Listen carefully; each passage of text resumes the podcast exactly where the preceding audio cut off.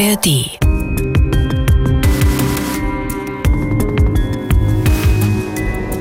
Ein Waldstück in der Nähe von Rüdersdorf. Auf einem kleinen Weg steht ein Auto. Es ist bereits dunkel. Und in dem Wagen sitzen zwei Männer. Oder sind es vielleicht drei? Nur eines ist sicher. Einer dieser Männer wird den Abend nicht überleben. Im Visier. Verbrecherjagd in Berlin und Brandenburg. Ein Podcast vom RBB. Mit Elvira Siebert. Meiner Kollegin beim Fahndungsmagazin Täter, Opfer, Polizei im Rundfunk Berlin-Brandenburg.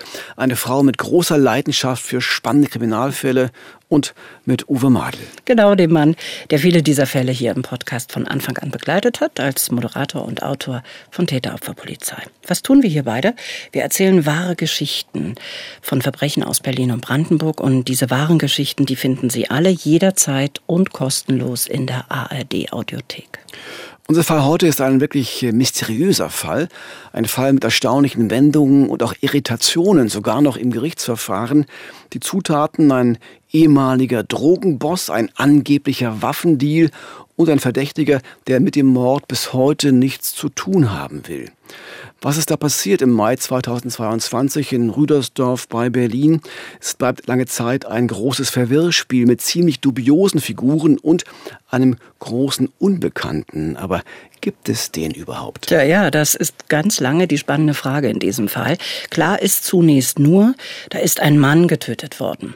Er heißt Dominik F. und als er stirbt, ist er gerade 27 Jahre alt. Wie das alles nun genau abgelaufen ist, da gibt es ganz unterschiedliche Versionen. Die Frage ist natürlich nun, welche Version stimmt und welche ist eine Märchengeschichte? Mal abgesehen von den unmittelbar Beteiligten gibt es nur wenige Menschen, die diesen Fall so gut kennen wie unsere RBB-Kollegin Sabine Zitschke. Sie ist Reporterin in unserem Regionalstudio in Frankfurt an der Oder und sie war im vergangenen Jahr, als der Mord für Gericht verhandelt wurde, jeden Prozesstag im Gerichtssaal, also buchstäblich von der ersten bis zur letzten Minute. Es gab viele Verdächtige, es wurden sehr viele Zeugen befragt, äh, sehr viele junge Leute aus Rüdersdorf. Und ähm, das war so der Punkt, wo man gesagt hat, hier ist mehr dran, als das dann auch rauskam. Oh, es spielen Waffen eine Rolle, es spielen Rocker eine Rolle. Ähm, es geht um eigentlich eine, um eine Region in Rüdersdorf. Ähm, das nennen die Rüdersdorfer selber im Ghetto. Wir leben im Ghetto. Äh, da kamen die meisten ähm, Zeugen her. Äh, da bleibt man schon dran. Da denkt man, oh, das ist ein wirklich ein tatsächliches soziales Brandpunktthema. Ja, nicht nur das. Insgesamt ist es ein Kriminalfall, dessen Story sich anhört wie ein Roman.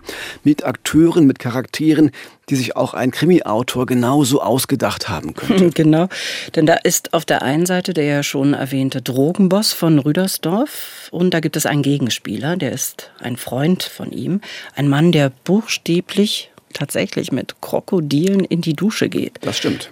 Und Waffenhändler und schießwütige Rocker, wir haben es gerade gehört, von den Hells Angels, die spielen auch noch mit. Also, wenn man sich diese Zutaten anschaut, dann kommt man nur darauf, das ist Stoff für eine ganz große Geschichte.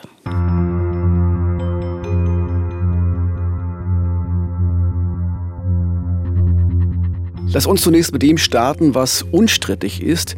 Die Ermittlungen zum Fall beginnen am Abend des 13. Mai 2022 und zwar in Rüdersdorf. Der Ort hat ungefähr 16.000 Einwohner, liegt östlich von Berlin, direkt am Autobahnring an der A10. Wer unseren Podcast jetzt auf YouTube verfolgt, der sieht ein paar Bilder von Rüdersdorf. Die Autobahn führt über zwei lange Brücken über den Ort hinweg.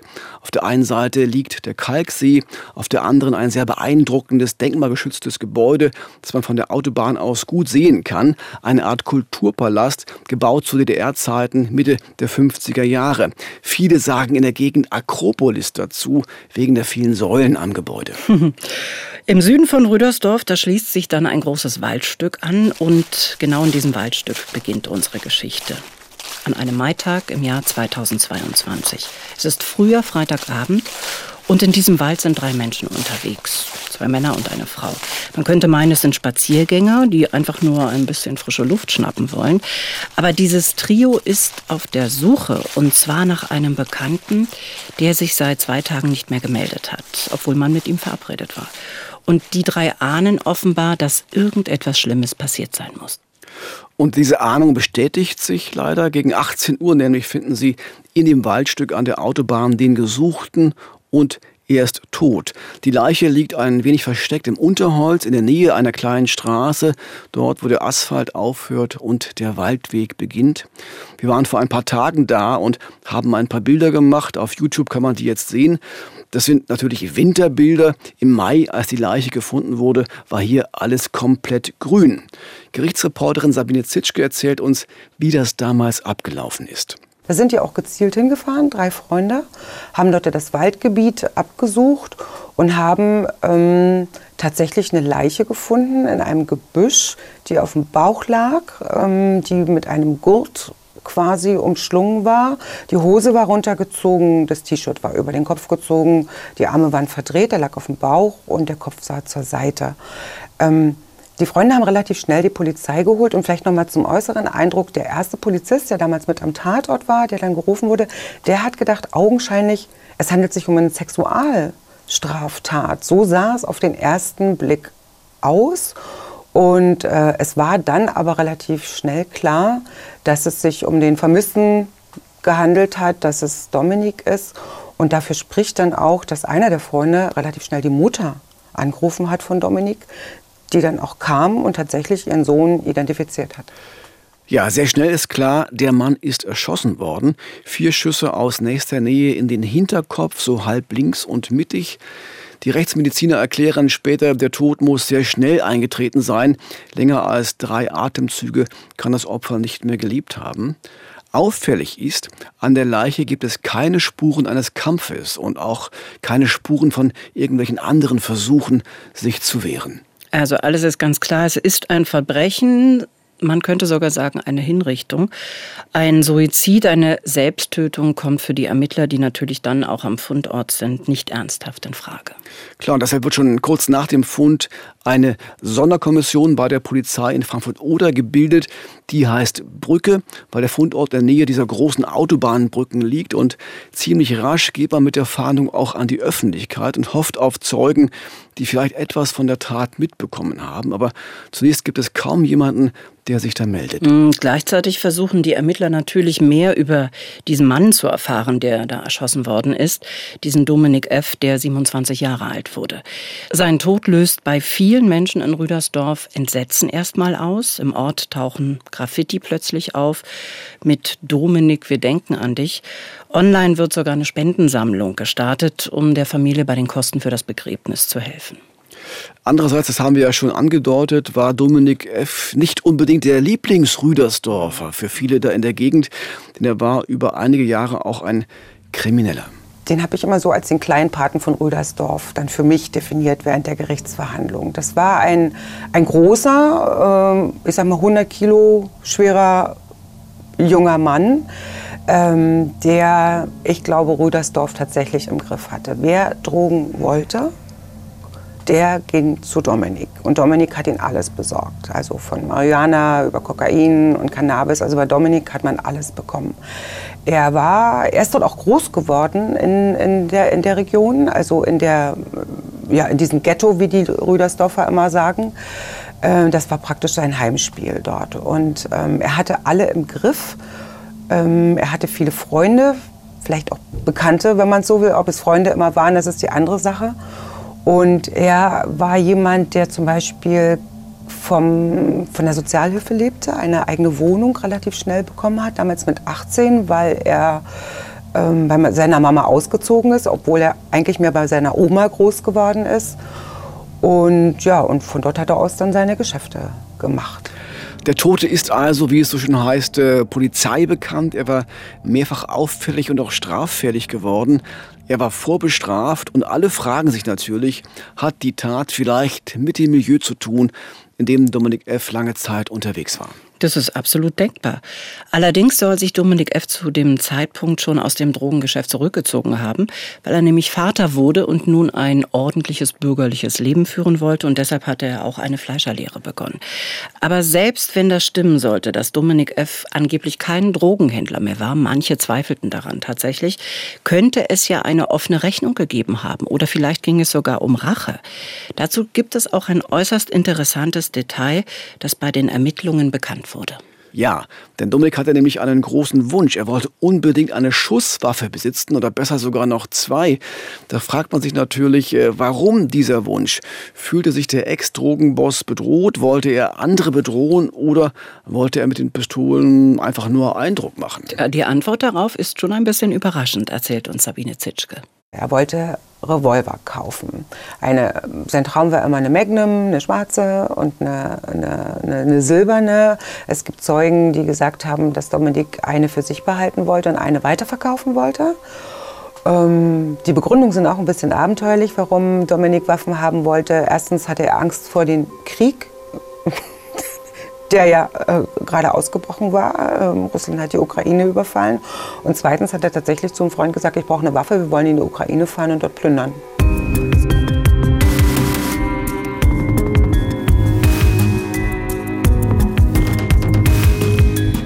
Mit wahnsinnigem Aufwand versuchen die Ermittler, diesen mysteriösen Tod von Dominik F. aufzuklären die zuständige Mordkommission in Frankfurt-Oder, die wird extra aufgestockt, denn 80 Zeugen müssen in den nächsten Wochen und Monaten vernommen werden. Man tut also alles, was man in solchen Fällen eben tut. Die Ermittler prüfen akribisch das Umfeld des Getöteten, sprechen also mit allen Angehörigen und Bekannten des Mannes. Mit wem hatte er zu tun? Mit wem hat er telefoniert? Mit wem lag er womöglich über Kreuz? Gab es also irgendwo Streit?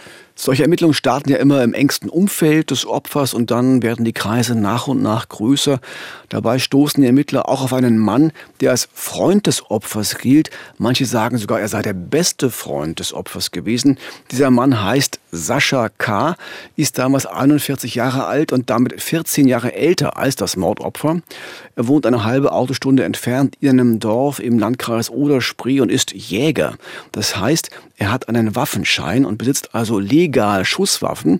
Er ist aber auch schon aufgefallen wegen Verstoßes gegen das Waffengesetz und bestraft worden, weil er sich unerlaubt Pistolen besorgt hatte. Ja, und auf seine Waffen ist dieser Sascha K. offenbar äußerst stolz, denn auf Fotos bei Facebook posiert er damals unter anderem mit einem Jagdgewehr vom Typ Sauer 202. Die Ermittler wollen diesen Sascha K. also auf den Zahn fühlen. Weiß er etwas vielleicht über den Tod von Dominik oder hatte er vielleicht sogar selbst irgendetwas mit dieser Tat zu tun? Also eines steht zweifelsfrei fest, dieser Sascha K. ist ein sehr besonderer Typ und ein Mensch, über den es einiges zu erzählen gibt. Nochmal Sabine Zitschke. Der Sascha ist äh, ein Berliner Junge, quasi der, ich glaube, in einem ziemlich interessanten Elternhaus groß geworden ist. Äh, seine, seine Mama war Tierpflegerin, für, zuständig für die Affen im Tierpark für, von Berlin. Sein Papa war, ist das mal der Elefantenexperte damals im Tierpark von Berlin. Und äh, da ist er, glaube ich, relativ behütet, interessant groß geworden mit einer Schwester, ist dann aber später umgezogen innerhalb von Berlin zu seinen Großeltern, also mit der, mit der Mutter. Und dann kam ein Absturz, ein richtig regelrechter Absturz in der Schule. Bis dahin war er ein sehr guter Schüler und dann hat er einfach die neue Schule nicht mehr beendet. Er hat auch keine richtige Lehre. Dann kam die Wende und dann hat er sich irgendwie durchgeschlagen quasi. Und er ist dem Alkohol verfallen. Er hatte äh, einen schweren Verkehrsunfall deshalb. Er hatte auch eine schwere Krankheit und er hatte sich aber insofern im Griff, dass er dann irgendwann nach einer Therapie, er wollte auch seine Fahrerlaubnis wieder haben, nie wieder Alkohol angerührt hat. Er hat auch keine Drogen genommen. Das sagen tatsächlich alle äh, Freunde. Und Sascha K. liebte Tiere sehr. Kein Wunder, wenn die Eltern so lange im Tierpark gearbeitet haben. Eine Zeit lang hatte er sogar eine Zoohandlung betrieben in Berlin, die aber ging pleite, was ihm am Ende eine Menge Schulden einbrachte. Aber auch privat war er jederzeit von Tieren umgeben. Hm, zum Beispiel hatte er Hunde immer wieder, aber er hielt sich auch Schlangen und ganz erstaunlich einen Brillenkaiman, also ein kleines Krokodil. Und dieses Krokodil, das lebte nicht etwa in einem Terrarium, sondern lief in seiner kleinen Wohnung, die er inzwischen in einem Dorf in Brandenburg hatte, einfach frei herum und kam auch gerne offenbar mit ihm mit ins Badezimmer, mit unter die Dusche. Crocodile Dundee nennen ihn deshalb seine Bekannten. Der Mann, der mit Krokodilen duscht. Ja, was für ein Typ, oder? Seltsam, ja. Immerhin, viele Bekannte beschreiben ihn als ja, freundlichen, hilfsbereiten, wenn auch oft etwas eigensinnigen Menschen, etwas verschroben vielleicht oder schrullig. Manche sagen, ein feiner Kerl, andere sagen, er sei ziemlich egoistisch, aber gewalttätig war er nicht. Sein Geld verdiente er als Hilfsarbeiter auf einer Geflügelfarm. Das reichte kaum zur Versorgung seiner Haustiere. Er hatte eben auch noch die Schulden von fast 20.000 Euro aus der Pleite seines Zooladens. Hm, und genau dieser Mann war also der Freund des deutlich jüngeren Mordopfers gewesen. Aber was verband die beiden eigentlich? Was machte ihre Freundschaft aus? Offenbar waren sie sich das erste Mal begegnet, als Dominik F. noch nicht der Drogenboss von Rüdersdorf war, sondern gerade erst 15 Jahre alt. Ja, und Krokodilmann Sascha war Ende 20. Äh, er war damals in einer Fischerei, in einem Zuchtbetrieb für Forellen beschäftigt, wo er auch eine kleine Wohnung hatte. Und Dominik F. machte dort ein Praktikum. Er war damals in einem Projekt für schwer erziehbare Jugendliche. Und da hat er Sascha kennengelernt. Und das war für ihn wirklich wie so ein großer Freund ich habe so zeitweise gedacht, vielleicht so eine Art Vaterersatz sogar. Ne? Mit dem war er in der Freiheit. Beide haben irgendwie die Freiheit geliebt, draußen sein, angeln, äh, das, was man fängt, selber auch essen. Also diese Freiheit, abends am Lagerfeuer zu sitzen. Und da haben die beiden sich sich wirklich kennengelernt. Und ich glaube, die sind wirklich ziemlich gute Freunde geworden. Jetzt haben wir eine ganze Menge über die Beziehung der beiden erfahren und klar, dass Sascha K. für die Ermittler zunächst ein wichtiger Zeuge ist. Inzwischen weiß die Polizei, dass Dominik F. etwa zwei Tage vor dem Auffinden der Leiche umgebracht worden sein muss. Das passt zu den Ergebnissen der Rechtsmedizin, aber auch zu den Aussagen der Freunde, die ja nach ihm gesucht haben. Am Freitagabend wurde die Leiche gefunden. Am Mittwochabend ist er zum letzten Mal lebend gesehen worden. Mhm. Und äh, Sascha K. erzählt den Ermittlern dazu, dass er an diesem wahrscheinlichen Tatabend, also an dem Mittwoch, gar nicht in Rüdersdorf gewesen ist. Er war in seinem Heimatdorf, eine halbe Autostunde entfernt, mit seinem Hund unterwegs. Und von diesem Spaziergang hatte er bei Facebook auch ein Foto gepostet. Dann aber stellt sich heraus, das stimmte alles gar nicht. Es gab nämlich einen Zeugen, der ihn und sein Auto am Mittwochabend, am Tatabend vor dem Wohnhaus des späteren Mordopfers gesehen hat und auch wie Dominic F. zu ihm ins Auto gestiegen ist. Dazu dann noch die Handydaten, auch die belegen, dass Sascha K. an diesem Abend entgegen seiner Aussage in der Nähe des Tatortes war. Ein klarer Widerspruch und das macht ihn natürlich verdächtig. Denn jetzt gibt es immer mehr Hinweise, die belegen, dass Sascha K. vermutlich sogar derjenige gewesen sein muss, der das Mordopfer als letzter lebend gesehen hat. Die Frage ist aber, warum verschweigt er das, wenn die beiden doch befreundet waren? Die Ermittler haben dafür nur eine Erklärung. Sascha K. muss etwas mit dem Mord zu tun haben. Deshalb wird er sechs Wochen nach der Tat auch festgenommen, und zwar mit dem ganz großen Besteck. Alle wissen, er ist Jäger, er hat zu Hause jede Menge Waffen. Deshalb wird das SEK gerufen und stürmt am 21. Juni 2022 seine Wohnung und bringt ihn dann zur Mordkommission nach Frankfurt-Oder. Natürlich wird zeitgleich dann auch seine Wohnung durchsucht und es sieht dabei so aus, als hätte man wirklich den Richtigen erwischt.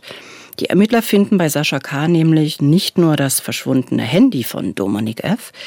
Als sich die Kriminaltechniker das Auto dieses Krokodilmannes und Jägers anschauen, entdecken sie Blutspuren. Kein Blut von einem geschossenen Wildtier, das macht die Kriminaltechnik klar. Nein, es ist Blut von Dominik F., also dem Mordopfer, und zwar auf der Beifahrerseite und oben an der Decke, also im Autohimmel. Und sogar Schmauchspuren finden sich im Wagen. Das heißt also, der Tatort, der Ort, an dem Dominik F. erschossen wurde, muss das Auto seines Freundes gewesen sein, das übrigens auf den ersten Blick erstaunlich gut geputzt aussah. Doch für dieses Putzen hatte Sascha K., wie später für viele andere Dinge auch, eine sehr besondere und ja, durchaus einleuchtende Erklärung. Das Auto war sehr gut gereinigt, weil der ähm, Angeklagte quasi der hatte dieses Auto zwischendurch für eine Hochzeit benutzt. Äh, er war mit Freunden zu einer Hochzeit, hatte das gereinigt. Aber dennoch wurden im Wagen eben Blutspuren und auch Schmauchspuren gefunden. Und auch in der Wohnung fanden sich weitere belastende Indizien. Sascha K. durfte als Jäger ja jede Menge Waffen besitzen. Die Polizei entdeckte etwa 15 Gewehre und Pistolen. Und jetzt kommt, an einer der Pistolen fanden die Kriminaltechniker ebenfalls Blut von Dominik F., obwohl auch diese Waffe zuvor gereinigt worden war, aber eben nicht gründlich genug. Das war also offenbar die Tatwaffe. Ja, und es geht noch weiter, denn an der Leiche im Wald von Rüdersdorf sind auch Gurte gefunden worden, also Gurte, mit denen der schwere Körper des Opfers offenbar vom Auto in das Unterholz in das Gebüsch gezerrt worden ist. Und jetzt stellt sich heraus, dass auch diese Gurte auf Sascha K. als möglichen Täter hinweisen, denn sie stammen von der Arbeitsstelle von Sascha K. und sind dort gestohlen worden. Das sind also alles schon sehr, sehr klare Indizien und äh, niemand geht in diesem Augenblick davon aus, dass Sascha K. aus dieser Nummer je wieder herauskommt. Doch dann sagt der Verdächtige, okay, sieht schlecht für mich aus, aber ich war es nicht.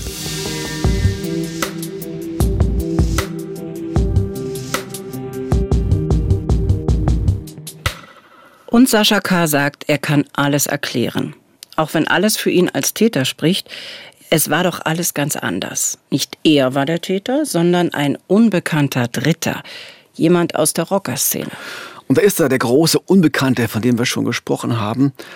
Sascha K. erzählt dazu eine Geschichte, die sich, man muss es so sagen, zunächst komplett unglaubwürdig anhört. Ja, er habe Dominik mit dem Auto zu Hause abgeholt, dann sei man in diesen Wald gefahren, um da was Geschäftliches abzuwickeln. Auch doch dann ist da plötzlich ein Rocker ins Auto gestiegen. Es gab Streit. Der Rocker griff sich eine Waffe, die im Wagen lag, und schoss auf Dominik. Dann wollte der Rocker auch auf Sascha schießen, aber er hatte Glück, die Pistole klemmte. Was für eine Story, oder? Ja. Um überhaupt zu verstehen, was Sascha K. da von sich gab, holen wir einfach noch mal ein bisschen aus. Was könnte die Rockerszene mit diesem Mord zu tun haben? Sascha K. hat den Ermittlern Folgendes erzählt. Er hätte schon seit einiger Zeit Ärger mit so ein paar üblen Typen von den Hells Angels. Die tauchten mehrmals bei ihm auf und machten massiven Druck. Die Ermittler fragen ihn natürlich, wie die denn ausgesehen haben könnten, und er erklärt, wie Rocker halt so aussehen, über und über tätowiert und mit ordentlich Gel im Haar und auch so Tattoos im mhm. Gesicht. Und diese Rocker waren nach Aussage von Sascha K. offenbar der Meinung, dass er irgendwie an den neuen Drogengeschäften seines Freundes Dominik beteiligt sei, quasi als eine Art Kompagnon. Und nun drohten die Rocker und verlangten, lasst mal schön die Finger aus dem Drogenhandel, das hier ist unser Gebiet. Sie sollen Sascha K. dann sogar auf seiner Arbeitsstelle bedroht haben. Er wollte dann, dass sein Freund Dominik als erfahrener Dealer die Sache mit den Rockern selbst klärt, aber der tat nichts dergleichen. Das heißt also, Sascha K. wollte nach seiner Aussage bei den Ermittlern mit diesen Dingen in Ruhe gelassen werden. Und deswegen kam ihm die Idee, ein klärendes Gespräch mit den Rockern zu suchen, um die einfach zu überzeugen, dass er eben nichts mit irgendwelchen Drogendeals zu tun hätte und dass bei ihm auch deshalb kein Geld zu holen sei. Genau, und deshalb, so sagt er, hätte er sich mit einem dieser Männer verabredet, die ihn so bedrängt haben. Er wollte da aber nicht allein hingehen zu dem Gespräch. Dominik sollte unbedingt dabei sein, denn er war es ja offenbar, der angeblich wieder Drogen vertickte. Hm, da war nur das Problem, dass Dominik F. offenbar keine Lust hatte, an so einer Unterredung teilzunehmen. Sascha K. musste also irgendwie hinkriegen, Dominik F. aus dem Haus zu locken um ihn dann zu dem Treffen mit dem Rocker zu bringen. Und jetzt kam Sascha eine Idee. Er wusste, dass sein Freund auf der Suche nach einer Schusswaffe war. Darüber hatten sie zuletzt immer wieder gesprochen. Und das wäre ja ein guter Vorwand, um so ein Treffen einzufädeln. Reporterin Sabine Zitschke erzählt uns, was Sascha K. den Ermittlern dazu gesagt hat. Ähm, ich wollte unbedingt Dominik mit dem volltätowierten Superrocker zusammenbringen. Das hätte aber nicht geklappt. Da hätte Dominik nicht mitgemacht. Also habe ich ihm gesagt, äh, pass auf, wir verabreden uns mit meinem Waffenhändler. Der Oberrocker äh, ähm, wollte, wollte Dominik nach wie vor irgendwie erpressen und in seinen Fängen haben. Dominik wollte nicht mit dem Oberrocker reden. Ähm, aber ich musste die beiden irgendwie zusammenbringen, also habe ich die Legende gesponnen, heute Abend kaufen wir zwei Revolver Und dann kommt der Rocker und ihr sprecht euch endlich mal aus. Im Wald. In der Nacht, 22 Uhr in Rüdersdorf. Das war also der Plan von Sascha. Und angeblich ging sein Freund Dominik wirklich auf diese Variante ein. Am Abend des 11. Mai 2022, also am Tatabend, stieg er jedenfalls in den dunklen Ford Kombi von Sascha mit einem Stoffbeutel voller Geld. 3200 Euro sollen es gewesen sein, und zwar für den Waffenkauf. Und dann fuhren die beiden los. Sascha K. saß am Steuer und um im Falle eines Konfliktes nicht wehrlos zu sein, hatte er von seinen eigenen Pistolen zu Hause eine im Wagen eingepackt, eine Schusswaffe Kaliber 22, die er als Jäger ja legal besitzen durfte. Er sagt, er hätte die Waffe auf der Rückbank abgelegt, versteckt unter einer Decke, eben für den Notfall. Ja, und dann gab es ja genau diesen Notfall, für den er eigentlich gerüstet sein wollte. Die beiden Freunde fuhren in Saschas Auto also eine kleine Straße entlang, die unter der Autobahn hindurchführte, bis sie dann in diesem Waldstück standen. Dort hielten sie an und warteten, Dominik immer noch auf den Waffenhändler, das war ja das Versprechen, mit dem Sascha ihn ins Auto gelockt hatte. Und Sascha auf den Hells Angels Rocker mit der Gesichtstätowierung. Ja, und dann kam der Rocker, der Dominik bedrohte und Geld eintreiben wollte und plötzlich gerieten die Dinge außer Kontrolle. Sabine Zitschke erzählt uns, was dann abgelaufen sein soll. Wir sitzen beide im Auto, es soll stockdunkel sein, es soll so doll geregnet haben, dass man die Hand vor Augen nicht sieht. Und äh, auf einmal öffnet sich die Rücktür des Autos und Jemand setzt sich rein, schräg. Ja, das war natürlich eine böse Überraschung für Dominik F. Dieser Rocker, der wird dann gleich sehr laut und fordernd, so erzählt es Sascha K. Und er wollte Geld. Die gut 3000 Euro, die Dominik F. ja dabei hatte, für den Waffenkauf, die reichen dem Rocker offenbar nicht. Und der Streit eskalierte. Und dann, so erzählt es Sascha K. der Polizei, dann muss der Rocker mitbekommen haben, dass da auf der Rückbank die Waffe lag. Seine Waffe, die Waffe von Sascha, die er extra eingesteckt hatte, um sich zu schützen. Sie schreien sich an, sie schreien sich an. Was sie sich äh, angeschrien haben, könne er gar nicht mehr verstehen. Es war so laut und auf einmal gibt es Schüsse und sein Freund sackt neben ihm zusammen. Und der Unbekannte, der geschossen haben soll, verschwindet einfach in der Nacht. Der Rocker muss sich also diese Waffe von der Rückbank gegriffen haben und soll dann ohne Vorwarnung geschossen haben. Vier Schüsse in den Kopf. Dann zielte er auf Sascha K., aber zum Glück blockierte die Pistole, weil sich eine Patronenhülse verklemmt hatte. Und dann, ja, dann sei der Rocker eben abgehauen und Sascha K. blieb mit dem toten Dominik zurück im Auto. Sascha selber sagt, ich war geschockt. Ich konnte gar nicht reagieren, bin dann aber ausgestanden, bin auf die Beifahrertür, auf die Seite gegangen der Beifahrertür und äh, wollte meinen Freund rausholen. Der hing aber im Gurt, war auch schwer. Äh, ich wusste, dass ich ihn beseitigen wollte und holte dann aus meinem Auto einen Gurt, den er ihn dann um den Bauch schlang, nahm sich auch noch eine Tüte so als ähm, Ziehhilfe, weil er wollte seinen Freund nicht mit Händen anfassen, sondern lieber mit einer Tüte und äh, schleppte ihn dann quasi raus. Er war, er ist ein starker, der Sascha, aber Dominik mit seinen 95 Kilo war auch ein schwerer und zerrte ihn dann in das Gebüsch und dabei sind dann offensichtlich Hose und T-Shirt verrutscht. Der Gurt blieb dran, die Tüte wurde irgendwo später äh, in der Nähe entsorgt mit den Fingerabdrücken drauf. Und dann fuhr er einfach davon. Polizei, an die habe ich gar nicht gedacht, äh, die zu rufen. Mein Freund war tot, er ist von einem Unbekannten erschossen worden. Ich wollte hier nur weg, ich wollte hier nur weg. Und das alles hat nur zwölf Minuten gedauert. Ja, was für eine Geschichte, oder? Und auch für das Handy des Freundes, das bei ihm in der Wohnung gefunden wurde, hat Sascha K. eine Erklärung. Er habe es in seiner Panik einfach eingesteckt und seine Pistole, mit der er geschossen wurde, die habe er später nur auseinandergebaut und gereinigt, weil er herausfinden wollte, warum die Patrone geklemmt hatte. Leider sind dabei auch die Spuren des Rockers abgewischt worden, der die Waffe ja in der Hand gehabt ja, haben muss. Genauso eindrücklich hat er dann auch das gründliche Putzen seines blutbespritzten Autos erklärt. Das musste ja schnell wieder sauber sein, weil er damit zu einer Hochzeit wollte. Das haben wir vorhin ja schon von Sabine Zitschke gehört. Man fragt sich bei all dem nur, was wir da gerade gehört haben, wenn das alles wirklich so war. Warum ist Sascha K. nicht einfach zur Polizei dann? nach dem Tod, nach der Ermordung seines Freundes. Ja, nicht die einzige Frage nach dieser abenteuerlichen Geschichte, aber auch darauf hatte Sascha K. eine Antwort. Er ging nicht zur Polizei, weil er kein Vertrauen mehr gehabt hat in die Ermittlungsbehörden, weil man ihm ja ohnehin nicht geglaubt hätte.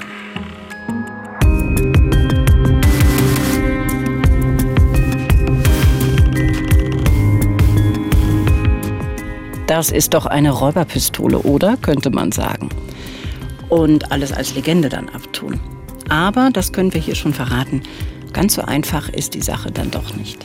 Na, zumindest muss man ausschließen, dass es so gewesen sein könnte, denn so unglaubliche Wendungen und Zufälle gibt es tatsächlich manchmal. Das haben wir auch schon hier in unseren Podcast-Fällen erlebt. Deshalb müssen die Ermittler solche Erklärungen überprüfen. Sie müssen ihnen nachgehen, nicht doch irgendwo ein Körnchen Wahrheit dabei ist.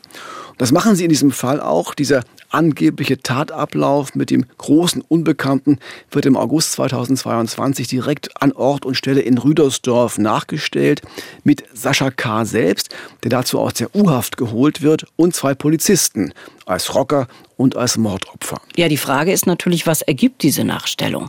Zumindest scheint es nicht völlig unmöglich zu sein, dass die Tat tatsächlich so geschehen sein könnte.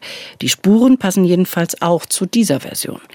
Nur wer ist dann dieser Rocker, der da plötzlich zur Pistole griff?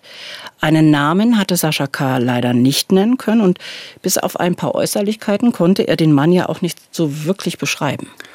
Also alles frei erfunden, ein Hirngespinst, eine Schutzbehauptung. Vieles deutet auch darauf hin. Ein paar Sachen aber stimmen schon. Denn wer jetzt denkt, ähm, Rüdersdorf, Mensch, da gibt es doch weit und breit keine Rockerszene, keine Hells Angels, dem müssen wir jetzt sagen, doch, gibt es.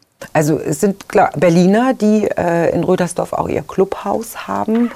Und ähm, es fällt natürlich auf, wenn die mit ihren großen Maschinen durch Rödersdorf Knattern. Zeugen redeten davon, wenn die kamen, dann, dann, dann halte das, dann schalte das, dann, dann, dann rührte das dort in der ganzen äh, Region. Und es gibt auch sehr anschauliche Beschreibungen von den Rockern, also immer mit äh, Schal über den Mund, haben Helm nicht abgesetzt, wenn sie sich irgendwo äh, getroffen haben. Die waren einfach in dem Stadtbild präsent, auch schon wegen ihrer Tattoos. Und äh, im Sommer sieht man das wahrscheinlich dann noch eindrucksvoller, wenn sie dann kurzärmlich auf ihren Maschinen sitzen.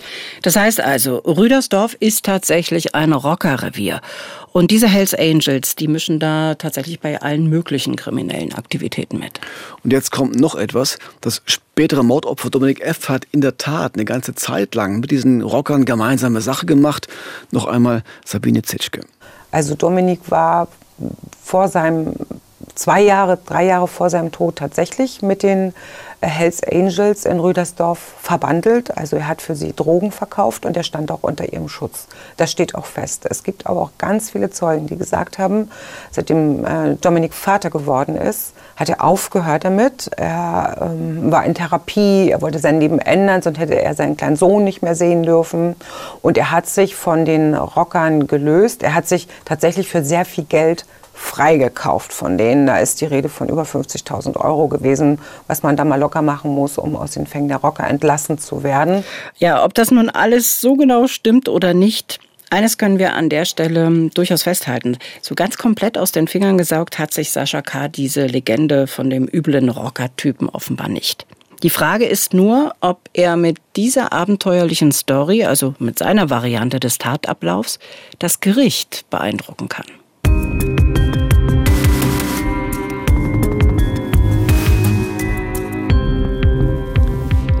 Im Januar 2023 beginnt am Landgericht in Frankfurt-Oder der Prozess gegen Sascha K. Und eines ist damals allen klar, das wird kein Prozess wie jeder andere. Es gibt Gerichtsreporter, die fast verzweifeln, weil es immer wieder erstaunliche Wendungen gibt in diesem Verfahren und ständig die Frage, wer tischt dem Gericht hier Märchen auf und wer erzählt die Wahrheit. Und mittendrin ist der Angeklagte. Sascha K. Nicht nur einmal haben die Prozessbeobachter in dem Verfahren da Zweifel, ob hier wirklich der Richtige vor Gericht steht, trotz aller Indizien. Von Beginn an stehen sich ja zwei Versionen des Tatablaufs gegenüber. Version Nummer eins, die Version der Staatsanwaltschaft, die auch in der Anklageschrift formuliert ist. Sascha K., der verschuldet war, soll zu einem nicht näher bekannten Zeitpunkt den Entschluss gefasst haben, seinen Freund Dominik zu töten, um ihm Geld und Handy abzunehmen. Und die Staatsanwaltschaft, die sieht auch die Mordmerkmale Habgier, Heimtücke und Verdeckung einer anderen Straftat als erfüllt an. Die Sache scheint also klar zu sein, Sascha K. war's, er ist der einzige Verdächtige. Die Anklage hat jedoch äh, eine kleine Schwäche. Es wird nämlich nicht so richtig deutlich, was das Motiv für den Mord gewesen sein soll. Hat Sascha K. wirklich den Freund getötet, um gerade mal 3000 Euro und ein Handy zu erbeuten? Das hätte ja nie gereicht, um seine Schulden zu begleichen. So richtig überzeugend klingt das nicht. Was macht Sascha K.? Der schweigt erstmal zu all dem, was ihm da vorgeworfen wird. Er lässt lieber seinen Verteidiger sprechen. Sein Anwalt, der zuvor selbst lange als Staatsanwalt in Frankfurt-Oder gearbeitet hat, behauptet, wie schon sein Mandant in den Vernehmungen bei der Polizei, es war alles ganz anders. Nämlich so wie in Version Nummer zwei des Tatablaufs. Die kennen wir ja schon. Es ist die Geschichte von diesem geheimnisvollen Rocker mit der Gesichtstätowierung. Aber damit nicht genug, Ellie. Jetzt wird's noch spannender, denn während des Prozesses zeichnet sich mindestens eine weitere Variante ab, eine weitere Version, ebenfalls mit einem weiteren möglichen Täter.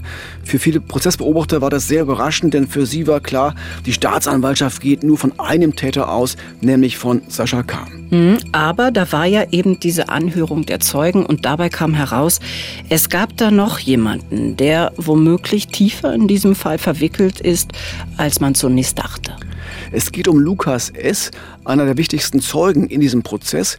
Er ist ein enger Bekannter des Mordopfers und er ist auch hier im Podcast ganz am Anfang schon mal aufgetaucht, denn Lukas S. ist einer der drei Menschen, die den vermissten Dominik im Wald bei Rüdersdorf gesucht und dann seine Leiche entdeckt haben. Und nicht nur das, er ist auch genau jener Zeuge, der gesehen hat, wie Dominik F. in das Auto von Sascha K. gestiegen ist. Er war nämlich an besagten Abend ebenfalls mit dem Drogenhändler Dominik verabredet. Und eigentlich war vereinbar, dass er in Rüdersdorf warten sollte, bis Dominik von diesem Treffen mit dem angeblichen Waffenhändler zurückkommt. Doch er hat umsonst gewartet. Dominik kam nicht, er lag ja erschossen im Wald. Lukas S. war, um das mal klar zu formulieren, so etwas wie der Kurierfahrer für den früheren Drogenboss von Rüdersdorf und er war fast sklavisch abhängig von ihm und hatte auch hohe Schulden bei ihm. Als Ausgleich hat er dann gewissermaßen die Drecksarbeit für seinen Boss erledigt. Am Abend der Tat wartet dieser Lukas S. also vergebens auf seinen Chef und irgendwann fährt er dann auch nach Hause und da kann man sich schon fragen, warum schlägt er nicht einfach eher Alarm? Wenn er denn sich Sorgen machte um Dominik und woher wusste er eigentlich, wo er den Vermissten denn später suchen müsste? Warum gingen er und seine Begleiter damals auffällig zielstrebig in genau dieses Waldstück an der Autobahn?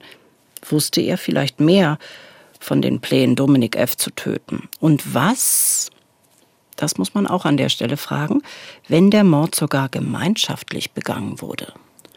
Mancher Beobachter im Prozess hat das Lukas S. durchaus zugetraut. Auch Reporterin Sabine Zitsch gemeint, dieser Mann weiß sicher mehr, als er vor Gericht sagt.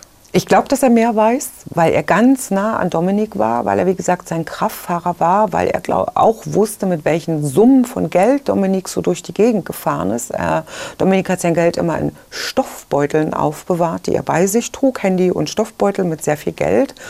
Ähm, da war auch immer äh, sehr eindrucksvoll die Rede davon, wie dick die Stoffbeutel waren. Also wir reden hier über mehrere tausend Euro. Ähm, die Rede ist auch zum Teil von 50.000 Euro, die dann nicht bei Dominik in der Wohnung deponiert waren, sondern bei der Oma. Also Drogendealer bewahren ihr Geld nicht zu Hause auf, sondern irgendwo anders, an einem sicheren Depot. Und all davon, das wusste äh, der Lukas. Und natürlich gab es im Prozess Spekulationen. Wollte der Drogenkurier sich vielleicht befreien von seinem Boss, der so viel Druck ausgeübt hat und ihn auch bedroht hatte? Hat er deshalb gemeinsame Sache gemacht mit dem jetzt angeklagten Sascha K.? Nachweisen konnten das die Ermittler nicht, obwohl sie es nach Kräften versucht hatten. Insgesamt sechsmal wurde Lukas S. als Zeuge vernommen und auch einige Ermittler sind nach wie vor überzeugt, dieser Mann weiß mehr, als er zugibt. Doch vor Gericht bleibt Lukas es einfach dabei, mit dem Mord habe er nichts zu tun. Aber stimmt das wirklich? Einige Zweifel bleiben. Hinzu kommt dann noch, es gibt so etliche Details in diesem rätselhaften Mordfall, die tatsächlich erst bei den Prozessterminen aufploppen. Ja, es gibt zum Beispiel Zeugen, die im Gerichtssaal auf einmal Dinge erzählen, die sie in den Vernehmungen der Polizei noch verschwiegen hatten. Oder genau andersherum, es gibt Zeugen, die können sich plötzlich nicht mehr an das erinnern, was sie in den Vernehmungen der Polizei noch sehr eindrücklich und plastisch geschildert hatten. Mhm, stimmt, bei einigen Zeugen muss die Richterin sogar Beugehaft androhen, um sie zu ermuntern, hilfreiche Aussagen zu machen. Das ist sicher einer der Gründe, warum der Prozess dann ziemlich in die Länge gezogen wurde. Ursprünglich waren mal zwölf Verhandlungstage anberaumt, zum Schluss wurden es deutlich mehr, nämlich 20. Anfang Februar 2023 bricht dann der Angeklagte Sascha K. vor Gericht sein Schweigen und sagt selbst aus, ja, er sei am Tatort gewesen und ja, in seinem Auto sei Dominik F. erschossen worden, aber eben nicht von ihm, sondern von diesem Rocker offensichtlich einem Geldeintreiber der Hells Angels. Mhm. Also Sascha K. hält an seiner Version des Tatablaufes fest und wirkt dabei über längere Strecken zumindest durchaus überzeugend vor Gericht. Auf die Nachfragen der Richterin aber weiß er nicht immer eine gute Antwort. Es gibt da, wie ein Journalistenkollege von der Lausitzer Rundschau dann sagte, gewisse Logiklücken. Warum zum Beispiel kann er diesen mysteriösen Rocker einfach nicht näher beschreiben, wenn er ihn dann mehrmals getroffen haben will? Er konnte ihn ähm, nicht im Detail beschreiben. Und das war auch auffällig für, für die Gutachter und für die Psychologen. Wenn man jemandem gegenübersteht, von dem man so bedroht wird, hört auf mit Drogengeschäften und so weiter, dann merkt man sich ja irgendwie, auch wenn man voll tätowiert ist im Gericht, ja irgendwelche Details, Kreuze, Sternchen oder wie auch immer. Und all das konnte Sascha den ähm, Ermittlern nicht sagen. Die Rede war immer von kompletten Volltätowierungen. Und nun muss man dazu sagen, es gibt sehr viele Rocker in dieser Region, die tatsächlich voll tätowierte Gesichter haben. Und da haben die Ermittler dann auch weitergegraben, ob sie was finden. Aber egal, welche tätowierten Vollbilder man dem Sascha gezeigt hat, er hat immer gesagt, nee, ist er nicht, ist er nicht, ist er nicht, ist er nicht. Einen Namen von diesem ominösen Rocker kann Sascha K. auch nicht liefern und er erinnert sich auch an kein Kennzeichen dieses Autos, mit dem dieser Typ ja zum Treffpunkt gekommen ist. Das Gute ist, und so muss ein Gericht auch arbeiten, auch diese Rockerspur wurde noch einmal genau verfolgt. Auf Antrag der Verteidigung werden sogar Nachermittlungen angesetzt. Dabei wird auch die sogenannte Abteilung Strukturkriminalität beim LKA Brandenburg um Hilfe gebeten. Das sind Polizisten, die die Rocker- und Drogenszene sehr genau kennen. Aber auch diese Experten haben keine Idee, wer dieser große Unbekannte mit dem tätowierten Gesicht sein könnte. Da gibt es dann auch noch weitere Merkwürdigkeiten, die der Angeklagte einfach nicht erklären kann. Zum Beispiel, er hatte nach dem Tod von Dominik F. ja dessen Handy an sich genommen und später dann auch versucht, Inhalte auf diesem Handy zu löschen oder zu verändern. Da kann man sich schon fragen, wieso macht jemand so etwas, der angeblich unschuldig ist? Ja, all das, all diese Summe aus diesen vielen Merkwürdigkeiten und Widersprüchlichkeiten lässt das Gericht eine Version von Sascha K. und seinem Verteidiger immer stärker zweifeln. Noch dazu, weil es überhaupt keine objektiven Anhaltspunkte für diese Version gibt.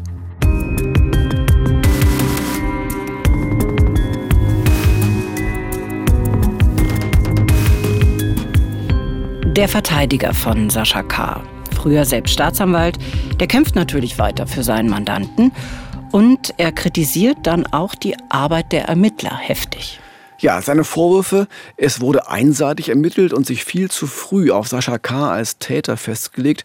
Außerdem hätte man dem Angeklagten schon viel früher, bereits bei den ersten Vernehmungen, einen Pflichtverteidiger besorgen müssen. Man hätte ihm also anwaltlichen Beistand vorenthalten, sagt der Verteidiger. Und so ein Vorwurf ist natürlich keine Kleinigkeit. Ja, der Anwalt erklärt dann auch noch, die Ermittler hätten Sascha K. in diesen Vernehmungen einfach ausgetrickst. Es gab Süßigkeiten und Kaffee und die Polizisten hätten ihn dann ganz absichtlich in einem kumpelhaften Ton mit listigen Fragestellungen dazu verleitet, sich gewissermaßen um Kopf und Kragen zu reden. Aber auch diese Kritik drückt das Gericht nicht einfach beiseite. Inzwischen werden ja polizeiliche Vernehmungen auf Video aufgenommen und das Gericht entscheidet nun, die Mitschnitte im Prozess vorzuführen. Am Ende sagt das Gericht, naja, die Vernehmungstaktik der Ermittler war vielleicht etwas unkonventionell, aber was dabei herauskam, darf trotzdem vor Gericht verwendet werden. Es liegt keine bewusste Irreführung vor. Im Schlussplädoyer beantragt die Verteidigung trotzdem dann für Sascha K. einen Freispruch und zwar aus Mangel an Beweisen. Eine Schuld könne ihm nämlich nicht zweifelsfrei nachgewiesen werden. Im Zweifel für den Angeklagten heißt es ja immer, die Staatsanwaltschaft wiederum beantragt lebenslange Haft wegen Mordes. Und Sascha K. selbst, was sagt er dazu? Wie in jedem Prozess hat auch hier der Angeklagte das letzte Wort. Und Sascha K. sagt, jetzt Zitat, ich habe meinen Freund definitiv nicht erschossen. Ja, und dann gab es das Urteil am 4. Mai 2023, also knapp ein Jahr nach dem Tod von Dominik F. Und in diesem Urteil folgt das Gericht der Anklage. Sascha K. sei also schuldig. Er hat seinen Freund Dominik F. getötet. Ob er das nun wirklich aus Habgier getan hatte, also um an die gut 3000 Euro heranzukommen, die Dominik ja bei sich hatte. Da ist sich das Gericht auch am Ende nicht sicher. Noch einmal Reporterin Sabine Zitschke dazu. Und das war wirklich das Außergewöhnliche an dem Fall. Ähm, das Gericht hat kein Motiv nennen können.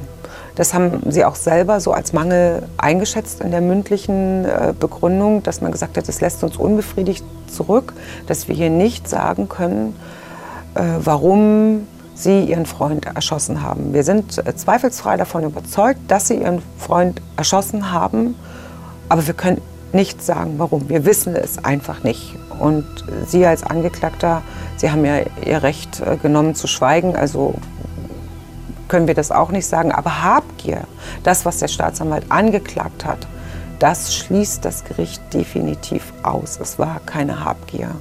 Und das war wirklich das Besondere. Und das Gericht hat auch eingeräumt in seiner ähm, mündlichen Begründung, dass sie tatsächlich auch zum Anfang das Gefühl hatten, es sitzt der Falsche auf der Anklagebank. Das ist schon sehr, sehr außergewöhnlich. Ein Mord ohne erkennbares Motiv also, das ist schon besonders, aber auch nicht wieder so ungewöhnlich. Nur selten offenbaren ja Mörder wirklich das, was sie tief im Herzen antreibt. Das haben wir hier im Podcast auch schon öfter beschrieben. Wer weiß, welche Rechnung die beiden noch miteinander offen hatten. Aber noch ist das letzte Wort in diesem Fall ja noch nicht gesprochen worden. Denn dieses Urteil ist einfach noch nicht rechtskräftig. Wie zu erwarten war, hat die Verteidigung Revision eingelegt. Und das heißt, der Bundesgerichtshof muss darüber entscheiden, wann er das aber tun wird. Das ist völlig unklar. Das kann Monate oder sogar Jahre dauern. Ja, dann wird das Urteil des Landgerichtes Frankfurt-Oder entweder bestätigt oder es kann auch heißen, alles auf Anfang und dann gibt es einen neuen Prozess. Sabine Zitschke hat vor wenigen Tagen noch mal mit dem Anwalt von Sascha K. telefoniert und ihn gefragt, wie es dem Beschuldigten jetzt geht.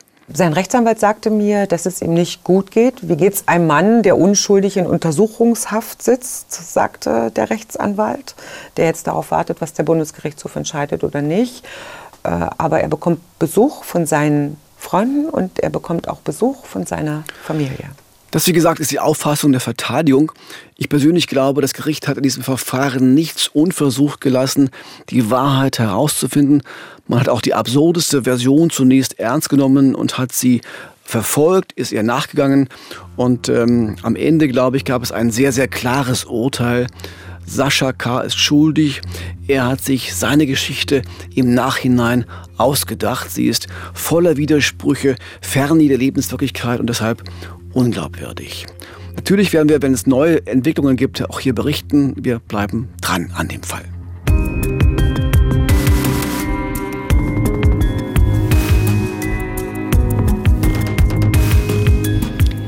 Ja, was für eine Geschichte, oder? Wir sagen an der Stelle vielen Dank fürs Zuhören. Wir sind im Visier Verbrecherjagd in Berlin und Brandenburg. Und am Sonntag in zwei Wochen, da gibt's hier den nächsten Fall. Ja, mehr True Crime gibt es übrigens im neuen Podcast Cut, das Silvester, das uns verfolgt vom WDR.